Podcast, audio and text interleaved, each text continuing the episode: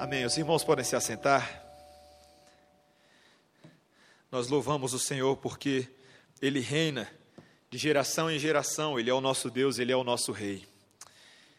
Queridos, abramos as nossas Bíblias no livro de Romanos, capítulo 8, versículos 12 a 17. Hoje nós continuaremos a nossa série neste livro maravilhoso, e eu já confidenciei a muitos de vocês a minha empolgação de estar pregando em Romanos 8 para mim, meu capítulo preferido da Bíblia inteira. E nós veremos hoje que em cinco versículos, apenas cinco versículos, há tanto que nós podemos aprender do nosso Deus. Romanos 8, versículos 12 a 17, assim diz a palavra do nosso Deus santo e maravilhoso. Assim, pois, irmãos, somos devedores, não a carne, como se constrangidos a viver segundo a carne. Porque se viverdes segundo a carne, caminhais para a morte. Mas se pelo Espírito mortificardes os feitos do corpo, certamente vivereis. Pois todos os que são guiados pelo Espírito de Deus são filhos de Deus. Porque não recebestes o espírito de escravidão, para viverdes outra vez atemorizados, mas recebestes o espírito de adoção, baseados no qual clamamos Abba Pai. O próprio Espírito testifica com o nosso espírito que somos filhos de Deus. Ora, se somos filhos, somos também herdeiros, herdeiros de Deus e co-herdeiros com Cristo. Se com ele sofremos, também com ele seremos glorificados. Até aqui a palavra do nosso Santo Deus. Oremos mais uma vez, amados. Obrigado, ó Pai, pela tua palavra. Nós te agradecemos, ó Deus, porque o Senhor se revela nela e nela podemos contemplar as tuas maravilhas. Pedimos nessa hora, Pai, que o Senhor faça uma obra sobrenatural no nosso meio. Que o Senhor abra os nossos olhos do coração para que possamos entender a tua mensagem, a tua vontade. Que não tenhamos o nosso coração endurecido, nem os nossos ouvidos dispersos, mas que possamos estar completamente focados da tua vontade para nós. Assim desejamos e pedimos em nome de Jesus. Amém. Amém. Queridos, nesses quatro anos que eu e Débora moramos nos Estados Unidos, os, dois últimos anos, nós estávamos congregando numa igreja presbiteriana bem grande chamada Igreja Presbiteriana Trinity. E quando nós chegamos lá, nós, fomos, nós nos deparamos com um trabalho muito legal, que era realizado por um dos presbíteros da igreja chamado John Williams. E esse trabalho se chamava Filhos do Rei consistia da, da seguinte uh, atividade. O John, há 11 anos atrás, mais ou menos 9 anos atrás, na verdade, ele teve a oportunidade de ir a New Orleans, que ficava três horas ao sul de Jackson, justamente na época que aquele furacão Katrina atingiu o sul dos Estados Unidos. E ele foi a New Orleans, na parte mais pobre de New Orleans, e conheceu os projetos sociais que eram feitos naquela época, ali, naquele local, e o coração dele foi muito tocado. Ele abandonou o emprego dele, que ele trabalhava quase 20 anos na empresa, e decidiu se dedicar exclusivamente como missionário evangelista entre crianças carentes. E a obra que ele fazia na igreja, dentro da igreja, era trazer para dentro da igreja os meninos que estudavam nas escolas públicas da comunidade próxima à igreja, que eram escolas bem simples, bem humildes, e trazê-los para dentro da igreja para evangelizá-los e ajudá-los com reforço escolar. Queridos, era um barato esse trabalho. Em primeiro lugar, porque o John era uma pessoa muito engraçada. Ele era um cara sisudo. Ele era assim, ele tinha um jeito meio durão. Se você encontrar o John pela primeira vez, assim, você acha que ele é um coronel do exército, daqueles assim, bem, bem durão, sabe? Mas na hora que ele está com as crianças, ele se transforma um pouco. E ele brinca, ele ajuda elas, fala duro com as crianças. E as crianças é uma, dão uma trabalheira só na igreja, queridos. É uma, é uma loucura o trabalho. Porque esses meninos não vêm do mesmo contexto do pessoal da igreja. Eles vêm de contextos muito complicados, alguns deles vêm de famílias completamente destruídas. E por causa desse histórico de segregação racial que aconteceu no sul dos Estados Unidos, várias dessas famílias, famílias negras, e você vê nitidamente a separação racial que acontece na sociedade norte-americana ali no sul, muitos desses meninos vêm de famílias difíceis. Muitos deles não tinham pais e nem têm, às vezes, as, as mães eles são cuidados por tios, avós. Então o John se tornou meio um pai desses meninos. E ele é um pai que faz tudo o que eles gostariam e aquilo que eles não gostariam também. Ele dá bronca neles, ele briga com eles, faz devocional, manda todo mundo fechar o olho, mastigar 32 vezes 16 de cada lado da boca. O John dá presente de Natal para eles, o John vai na casa deles, o John faz uma série de coisas por eles, coisas que umas, muitas pessoas talvez não fariam por esses meninos na situação que eles estão. Mas é um trabalho muito difícil, queridos. E eu e Débora ali, olhando bem de perto, a gente viu como esses meninos eram difíceis, indisciplinados, bagunceiros muitas vezes, peitavam e, e, achavam que eram os donos da verdade, queriam brigar com o John, que é grandão e era três vezes o tamanho deles, mas levantavam o queixo e queriam provocar ele. E acompanhando esse trabalho de perto, queridos, nós vemos um pouco mais de perto a maldade do ser humano. Né? O fato de que nem todas as crianças são tão inocentes quando você vê no Criança Esperança na televisão. Muitas delas já carregam desde pequeno aquilo que nós temos de pior, a nossa depravação. Queridos, nesse texto de hoje que nós vemos Paulo falando, continuando falando sobre a obra do Espírito que é inaugurada em Jesus, nós vemos Paulo tentando tratar desse aspecto da nossa vida.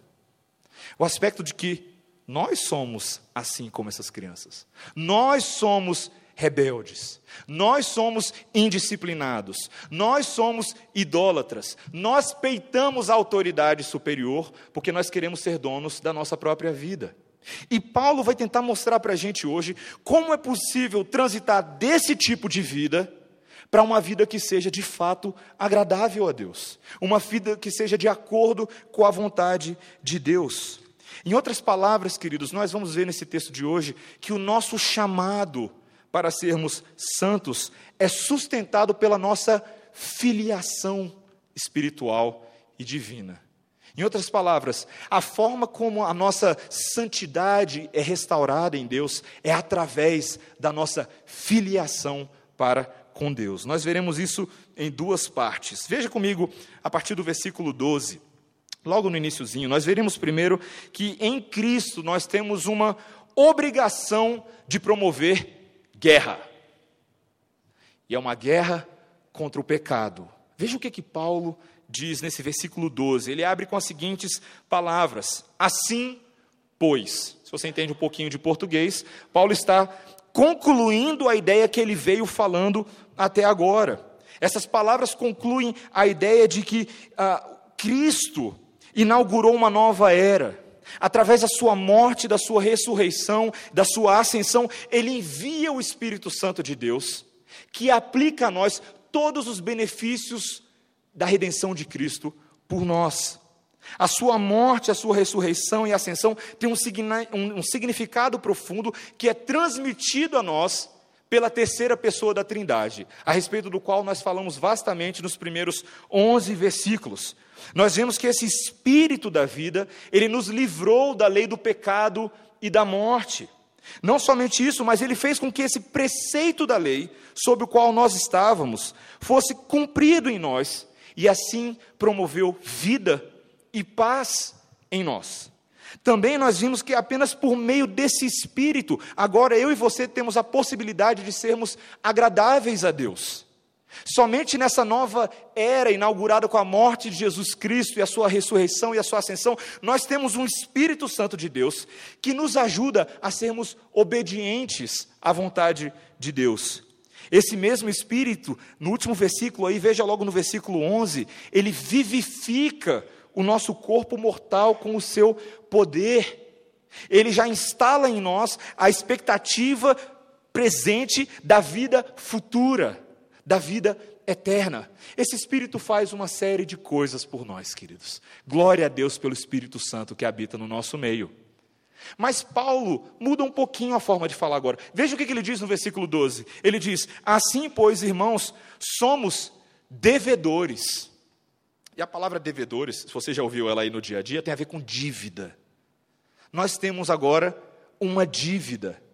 Mas é curioso Paulo falar sobre dívida, uma vez que ele abre o capítulo 8, no versículo 1, falando: Agora, pois, já nenhuma condenação há para aqueles que estão em Cristo Jesus.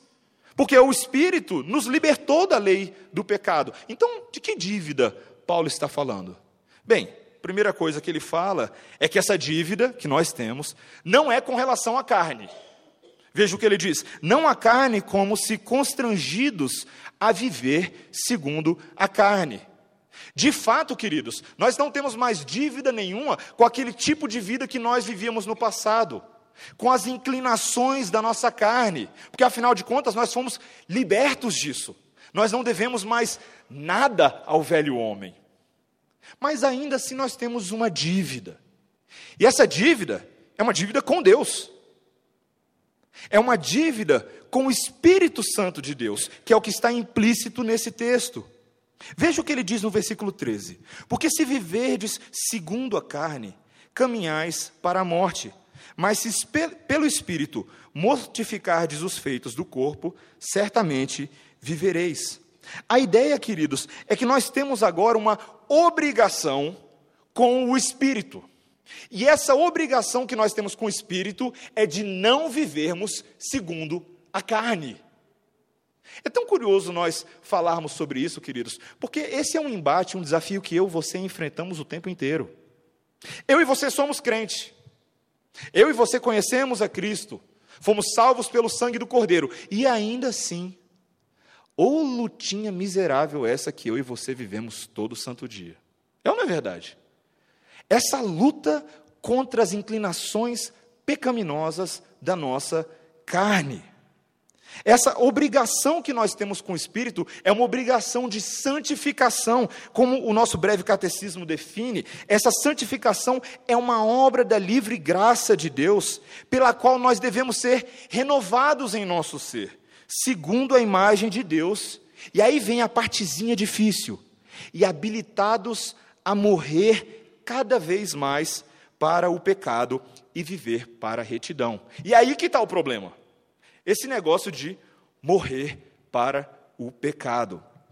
O assunto de mortificação, queridos, não é uma coisa muito popular. É, não é muito popular porque ela causa dor na gente, ela fala sobre as nossas obrigações com relação a Deus. Mas porque ela não é muito popular, toda vez que alguém fala sobre mortificação da carne, santificação, a gente geralmente pensa nisso como uma partida de futebol entre amigos. Sabe como é que é uma partida de futebol entre amigos no sábado? Você convida os seus amigos, você vai para o clube, você fala: olha, a gente vai jogar um contra o outro, mas entre amigos. Então a gente vai bater uma bola, assim, você é meu adversário, mas de vez em quando eu deixo você pegar a bola ali na lateral e lançar, depois a gente vai tomar uma Coca-Cola juntos, e nós fazemos isso com o pecado. Nós tratamos o pecado como uma partida de futebol entre amigos. A gente sabe que o pecado está ali, mas não precisa mortificar, não. Vamos jogar uma bola com o pecado. Ele faz parte do nosso dia a dia. Nem sempre a gente ganha, nem sempre a gente perde. Ele está ali como uma espécie de companheiro sempre presente. Mas, queridos, a Bíblia é muito radical com relação ao que nós deveríamos fazer com o pecado. O pecado não foi feito para a gente jogar futebol juntos, nem ir ao cinema junto com ele, nem trocar uns presentes no amigo oculto no final do ano. Pecado foi feito para ser morto. Zé Fini. Ponto final. Liquidado, extirpado, aniquilado, destruído. A Bíblia trata com muita seriedade, queridos, esse aspecto da nossa santificação. Mortificação é guerra.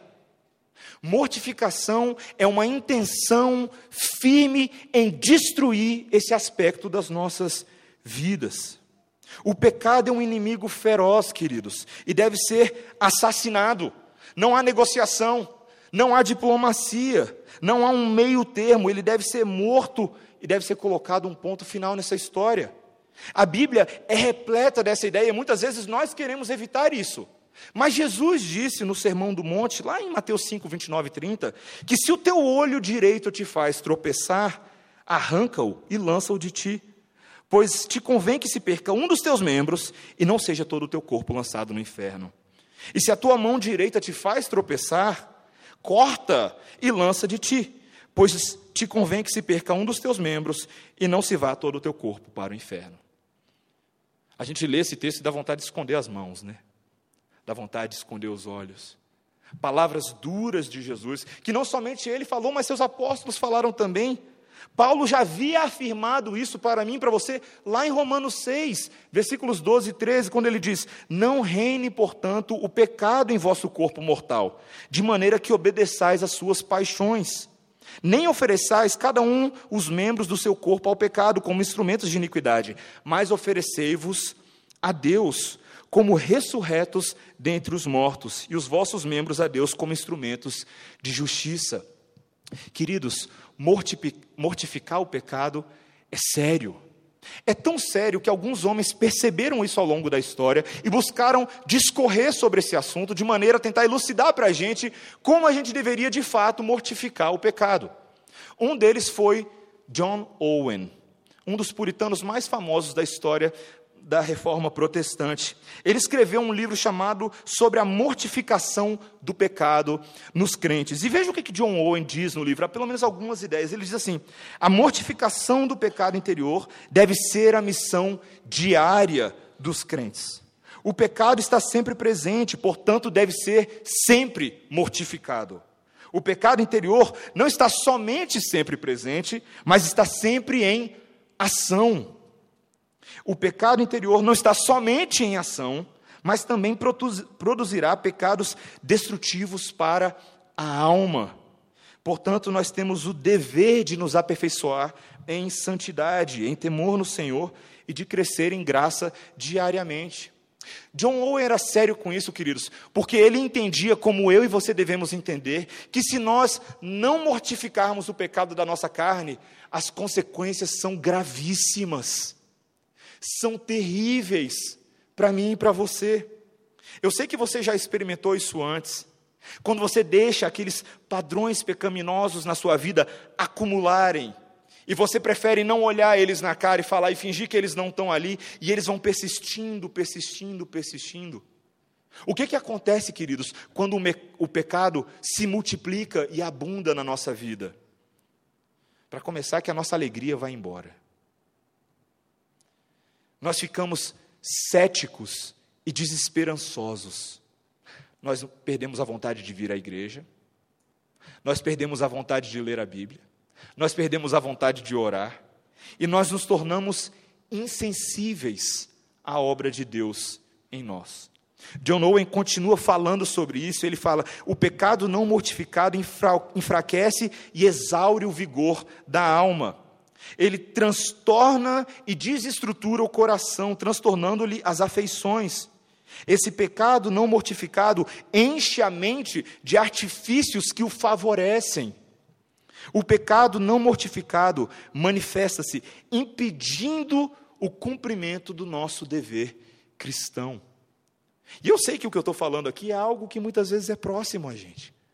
Nós sabemos exatamente o que acontece, queridos, quando nós persistimos com esses padrões pecaminosos no nosso trabalho, quando todos os dias a gente está no meio da roda dos escarnecedores, zombando e depreciando os outros, e as situações, e o governo, e as pessoas que vão para a rua levantar cartaz. Nós nos tornamos pessoas más na nossa forma de agir. Nós fazemos isso com muita frequência, queridos, muita frequência. O que, que então deveria ser essa mortificação? Se eu perguntar para você em termos práticos, o que, que você faria para mortificar o pecado? Essa pergunta foi feita a John Owen, ele, ele responde da seguinte maneira: a mortificação não é a destruição e morte absoluta do pecado, ela não é uma dissimulação do pecado, ela não é um aprimoramento de uma natureza serena, em que eu fico leve com a presença do pecado. Mortificar não é sequer afastar somente o pecado. E a mortificação também não é uma vitória ocasional e casual sobre o pecado, mas ele coloca da seguinte maneira: a mortificação consiste no enfraquecimento habitual do pecado. Queridos, a mortificação do pecado é um processo contínuo, intencional de luta, de batalha, de guerra contra o pecado. Ela consiste nessa luta e combate constantes em que nós de fato experimentamos sucesso. A mortificação do pecado é algo que eu e você podemos experimentar, e não haverá mortificação se o indivíduo não for crente como John ele fala, ele fala: não haverá mortificação de qualquer pecado sem sinceridade e diligência e uma total obediência a Deus. A única forma, queridos, de nós mortificarmos o pecado é utilizando os recursos que Deus nos dá para botar o, para botar o pecado por terra. É por isso que Paulo fala nesse versículo, veja comigo no versículo 13, ele diz: Mas se pelo Espírito mortificardes os feitos do corpo, certamente vivereis. A única forma eficiente, queridos, dessa mortificação ocorrer é segundo o poder do Espírito. E é por isso que muitas vezes eu e você nos frustramos, porque a gente tenta de tudo, menos os recursos que Deus falou para a gente usar. A gente às vezes inventa regras e formas, mas a gente não utiliza o grande poder que Deus falou para nós. Não o poder de uma bomba de hidrogênio, mas o poder de uma supernova. O poder miraculoso e maravilhoso e explosivo de Deus, do Evangelho, capaz de sim mortificar o poder grande do pecado. Somente um poder grande pode trabalhar e batalhar e enfrentar outro poder grande. O problema é que quando eu e você tentamos fazer com as nossas próprias mãos, nós nos frustramos. Nós precisamos olhar para a palavra e ver a, a forma como Deus nos orienta. Nós devemos ser sérios, queridos, com isso. Conta a história de um jovem chamado Jonathan Edwards, outro puritano que você provavelmente já ouviu falar. Jonathan Edwards tinha 17 anos de idade, um jovem cristão, quando ele estabeleceu para si 70 resoluções de vida. 70 coisas que ele queria fazer para mortificar o pecado e agradar a Deus. E provavelmente as coisas que eu vou falar aqui agora de Jonathan Edwards vão soar estranho para você. Porque eu e você não somos assim tão radicais, mas Jonathan Edwards, a título de exemplo, colocou as seguintes resoluções para si mesmo. Ele falou: resolução número 15, um exemplo. Resolvi nunca sofrer nenhuma das mais pequenas manifestações de ira vinda de seres irracionais. Outra coisa, resolvi, assim que sentir um mínimo de gratificação ou deleite de orgulho ou de vaidade, eliminá-lo de imediato. Resolvi nunca falar mal de ninguém. Queria ver essa aí com o pessoal. De forma tal que a que afete a honra da pessoa em questão, nem para mais, nem para menos honra, sob nenhum pretexto ou circunstância, a não ser que possa promover algum bem e que possa trazer algum real benefício. Ele escreveu isso e colocava isso diante de si na parede do seu quarto para ler todos os dias. Resolvi nunca fazer algo em forma de vingança. Resolvi manter a mais restrita temperança em tudo que como e tudo quanto bebo. E essa foi embora no Natal aí, né? Aquele Chester gostoso, matou tudo. Resolvi nunca fazer algo que possa ser contado como justa ocasião para desprezar ou mesmo pensar mal de alguém de quem se me aperceba algum mal. Queridos, esse é o espelho de um homem determinado a mortificar o seu pecado. Deus quer o mesmo de nós, queridos. Ele quer o mesmo de nós. Ele quer que sejamos intencionais de como podemos mortificar a carne. Ele quer que você evite o acesso ao computador depois de algumas horas da noite, porque você sabe o que, que acontece quando você não evita o computador depois de algumas horas da noite. Ele quer que você evite no trabalho manusear o seu dinheiro sozinho. Ele prefere que você faça isso na presença de uma, duas ou três testemunhas, para você não incorrer o risco de passar a mão no dinheiro. Ele quer que você mantenha uma constante vigilância sobre a sua língua, sobre a forma como você fala com as pessoas, se você busca a edificação ou a torpeza delas. Deus quer que nós sejamos diligentes, segundo o poder do Espírito que habita em nós. Queridos, ainda assim, há um medo que para sobre nós. Muitos cristãos, e agora vamos tentar falar de uma maneira bem honesta aqui. Pode parecer duro o que eu falei, né? Muitos cristãos sentem a impossibilidade disso. Como é que é possível fazer isso de fato? Eu não dou conta, eu não dou conta de ficar o dia inteiro me fiscalizando, eu não dou conta de fazer resoluções, resoluções de ano novo, 70 formas de não pecar. Parece que nós nos sentimos incapacitados.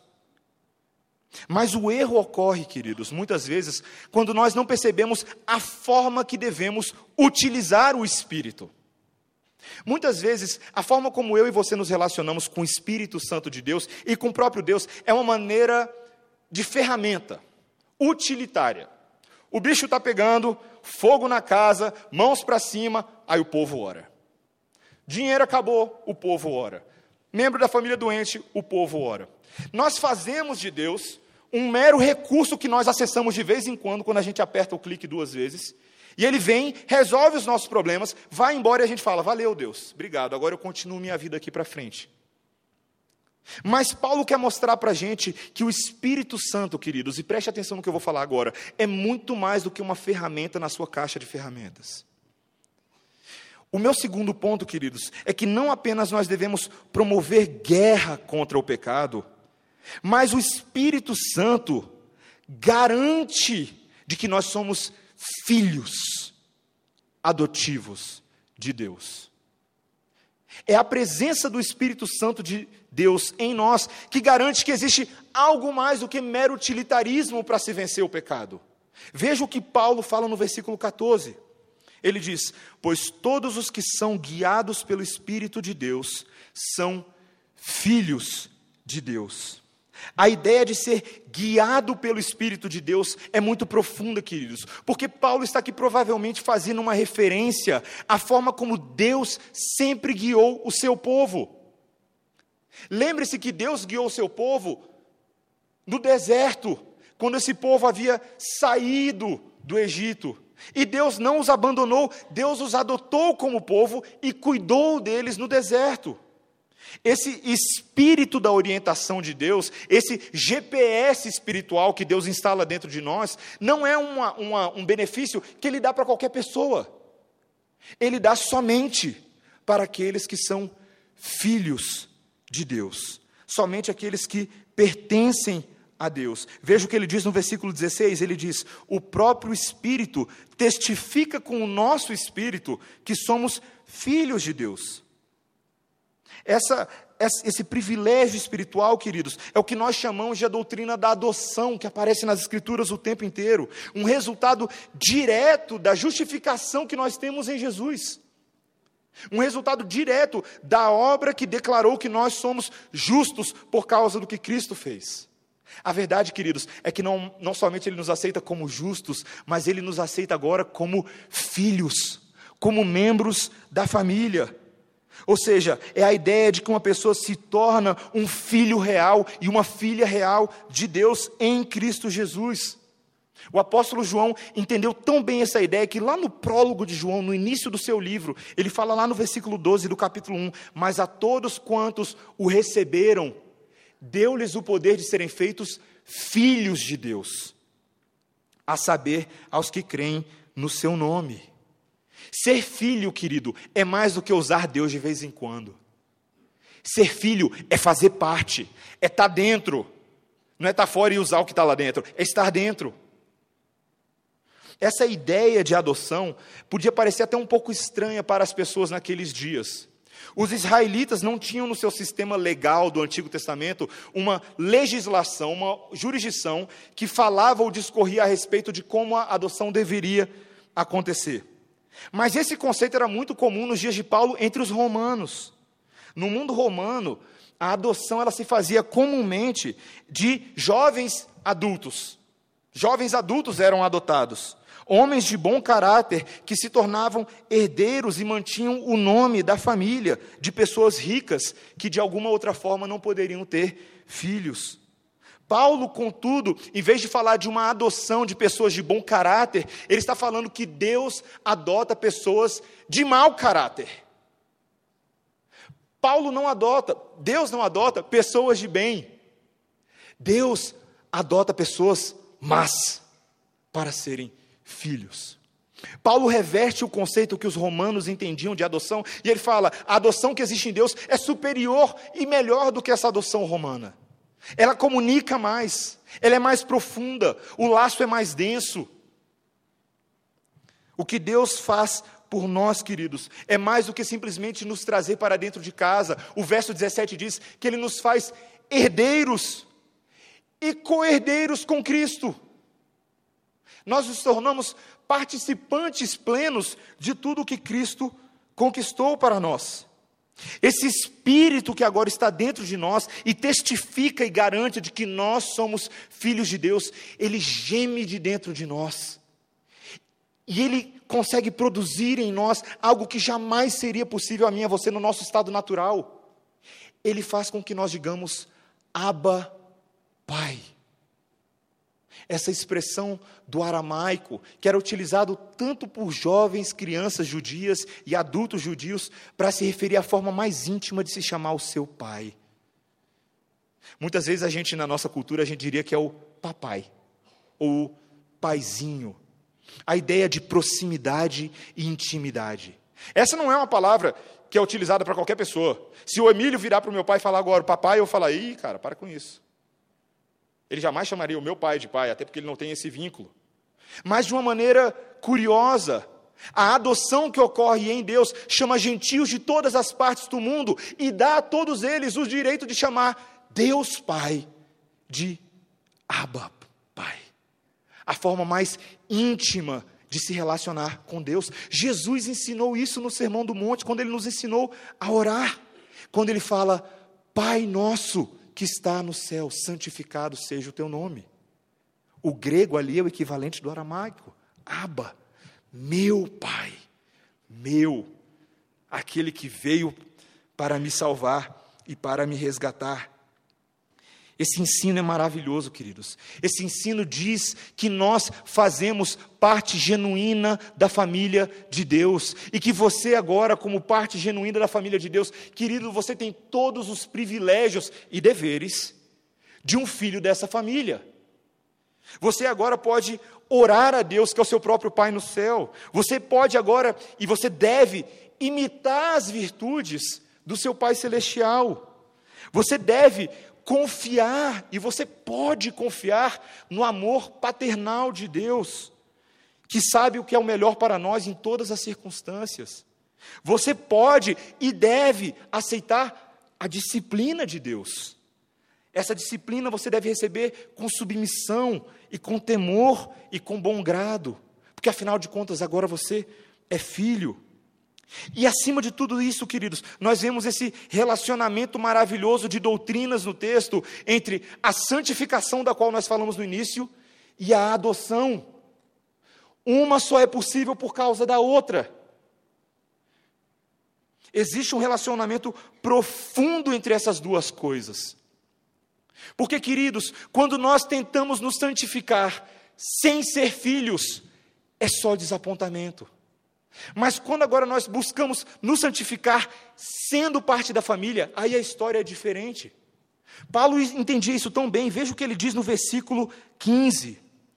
Acompanhe comigo quando ele diz: Porque não recebestes o espírito de escravidão para viverdes outra vez atemorizados, mas recebeste o espírito de adoção é interessante que Paulo usa, em vez você esperaria ler assim: você não recebeu o espírito de escravidão, mas você recebeu o espírito de liberdade. Mas ele coloca os sinônimos no mesmo patamar. O espírito de adoção é um espírito de liberdade. Você de fato agora é livre. Você de fato agora não deve mais nada à carne. Você de fato agora, querido, tem a possibilidade real de mortificar os seus pecados, porque você tem acesso a todos os recursos familiares e ao cofre da família, que te capacita, de fato, a ter vitória nessa luta. É o Espírito Santo de Deus agindo em nosso favor que luta por nós.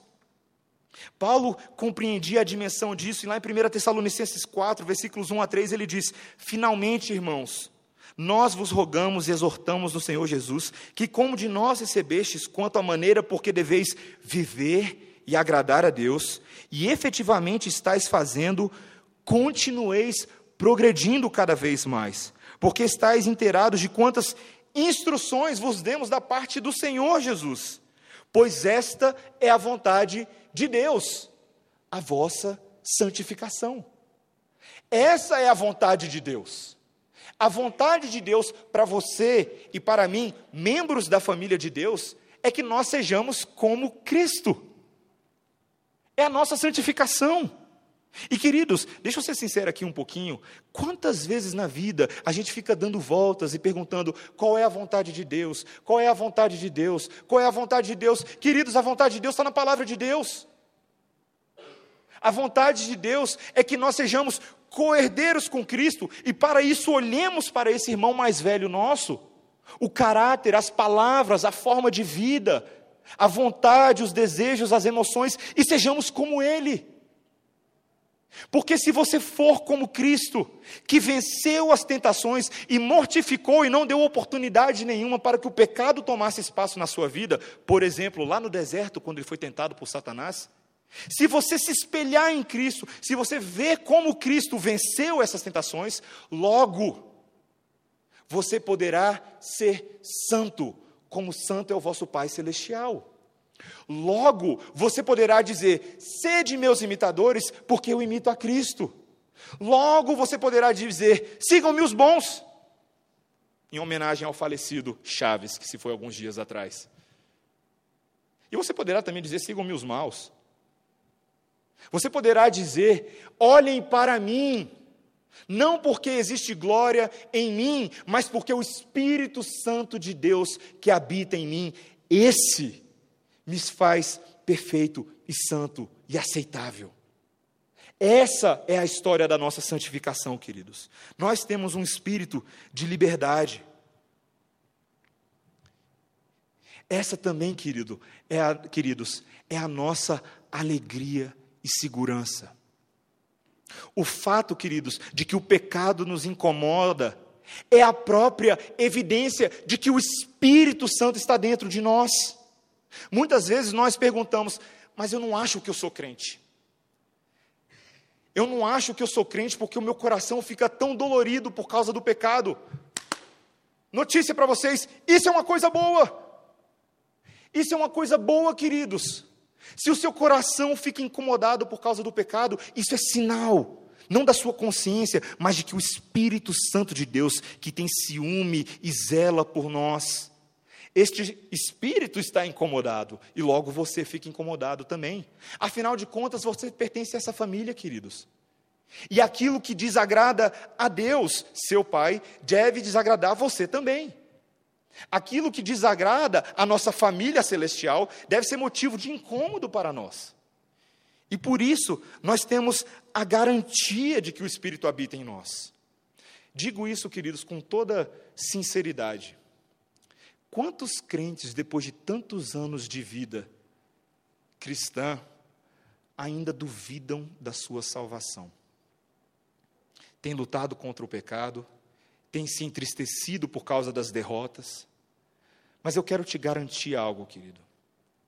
Se você crê em Jesus Cristo de Nazaré, se você tem o Espírito Santo de Deus, nesse mundo você vai ter aflições, mas você pode ter bom ânimo, porque Ele venceu o mundo. Você vai enfrentar as labutas e agruras dessa vida, mas você pode celebrar uma vitória real, e foi isso que eu e você celebramos essa semana quando nós comemoramos o Natal. O Natal, queridos, a encarnação e a vinda do Filho de Deus a esse mundo, é a esperança de que nós nos tornamos filhos adotivos de Deus. Essa é a mensagem do Natal. Paulo falou em Gálatas 4, preste bastante atenção no que Paulo fala. Cristo vindo, porém, na plenitude do tempo, Deus enviou seu filho, nascido de mulher, nascido sob a lei, para resgatar os que estavam sob a lei, a fim de que recebêssemos a adoção de filhos. E porque vós sois filhos, enviou Deus ao nosso coração o espírito de seu filho, que clama: Abba, Pai. De sorte que já não és escravo, porém filho, e sendo filho, também herdeiro por Deus. Aleluia! Louvado seja o santo nome de Deus, queridos.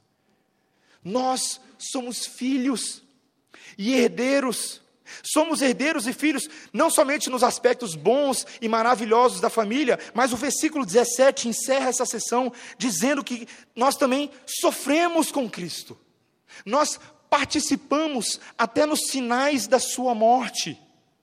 E Paulo regozijava nesses sinais, regozijava em sofrer por causa dessa família.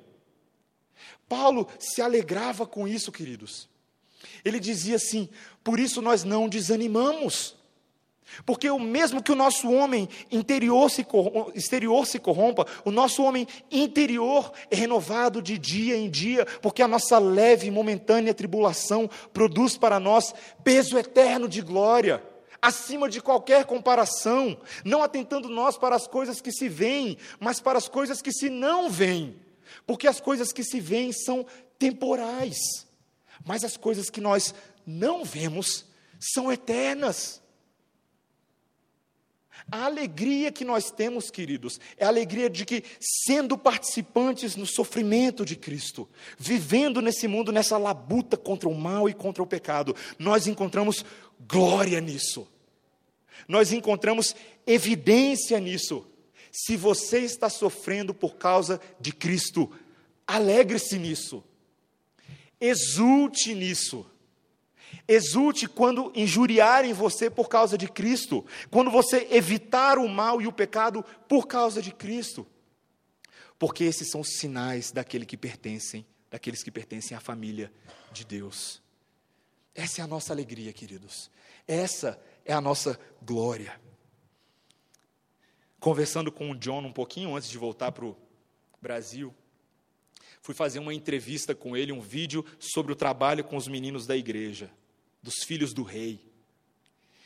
E quando a gente começou a filmar, o John deu aquela engasgada, não conseguiu falar. Falei: O que foi, John? Está chorando? Aconteceu alguma coisa? Ele, ele disse: Eu não consigo conter a minha alegria pela expectativa de falar sobre o trabalho com esses meninos. Porque ele sabia que o trabalho minúsculo que ele estava fazendo de adotar aqueles meninos e funcionar como um pai redundaria na salvação deles. Quando a gente terminou a entrevista, um menino estava ouvindo pela janela e ele veio correndo e abraçou ele, abraçou a perna dele bem forte. Era um menino que há 15 minutos antes da entrevista tinha tomado a maior bronca que eu vi naquela igreja, chorando no canto, chateado porque tinha desapontado o seu pai, o John. Ele volta correndo, abraça a perna dele, pede perdão e pergunta para ele: Você me perdoa? E o John chorando ali na hora da entrevista fala: Eu te perdoo. E ele volta para jogar basquete correndo com os amigos dele. Queridos, a nossa alegria é que o nosso Pai nos perdoou em Cristo. Nós somos dele e o nosso amado Jesus Cristo é nosso. Amém. Vamos orar. Obrigado, Senhor Jesus.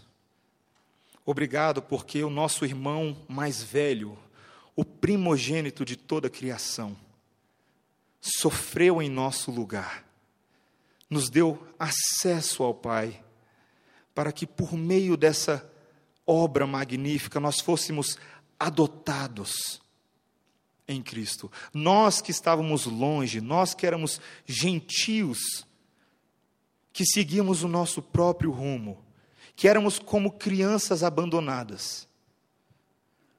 Nós que não tínhamos nada que nos atraísse, nós que não éramos bonitos por natureza, nós que não éramos agradáveis, nós não tínhamos nada a oferecer e o Senhor nos amou de tal maneira que o Senhor nos deu teu filho unigênito e nós te agradecemos, Pai, porque todo aquele que nele crê não morre, mas tem a vida eterna e se torna herdeiro com Deus e co-herdeiro com Cristo. Em nome de Jesus nós te agradecemos. Amém, Senhor. Amém. Amados, fiquemos de pé.